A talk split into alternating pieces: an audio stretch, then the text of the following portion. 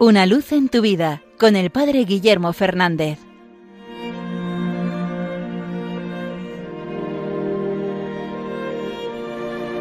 Saludos hermanos de Radio María. Entre la multitud de hechos de la vida de San Francisco de Asís, hay uno que en estos días tiene especial significación, y es aquel que se considera el hecho que dio inicio a la tradición de los belenes.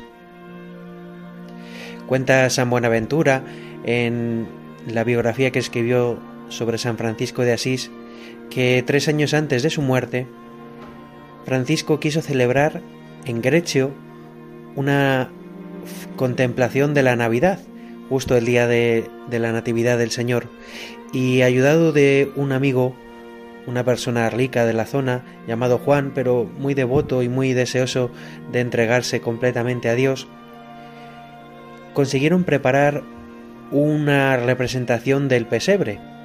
Trajeron un buey, una mula, colocaron el pesebre con el heno y allí acudieron los hermanos, allí celebraron la Eucaristía y cuenta el mismo San Buenaventura que incluso este Juan, que había preparado todo aquello, tuvo una visión del niño Jesús que estaba recostado en aquel pesebre. Fue el deseo de San Francisco de Asís de contemplar con los ojos al Dios que se había hecho carne, el que nos ha legado esa tradición que hoy todos los cristianos mantenemos en nuestras casas, colocar el Belén, la representación física del Dios que se ha querido hacer visible, del Dios que ha querido venir a nosotros. Creo que no se debería quedar en una mera tradición. Ponemos el Belén y ya está. Creo que como San Francisco podemos usarlo para tener un momento de contemplación, un momento de adoración, un momento de oración.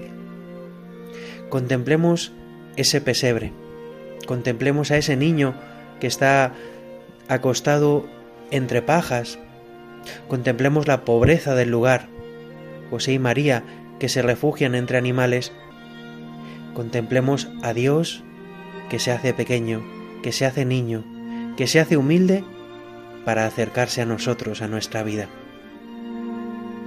Estoy seguro que todos en casa, de un modo o de otro, tenemos el Belén puesto. Pues usémoslo para aquello para lo que lo inventó San Francisco, para contemplar el misterio de Dios, para contemplar el misterio del amor de Dios que se ha hecho hombre por nosotros que no sea simplemente un adorno para nuestras casas en estos días, sino que sea realmente un lugar de oración, un lugar de contemplación y un lugar para experimentar lo que el Señor quiere regalarnos de nuevo en estas fiestas de Navidad, la certeza de que Él es el Emmanuel, de que Él está con nosotros, de que Él comparte nuestra vida. Ojalá vivamos estos días de Navidad así en contemplación, y sirvámonos de este precioso regalo que nos hizo San Francisco de Asís en el Belén.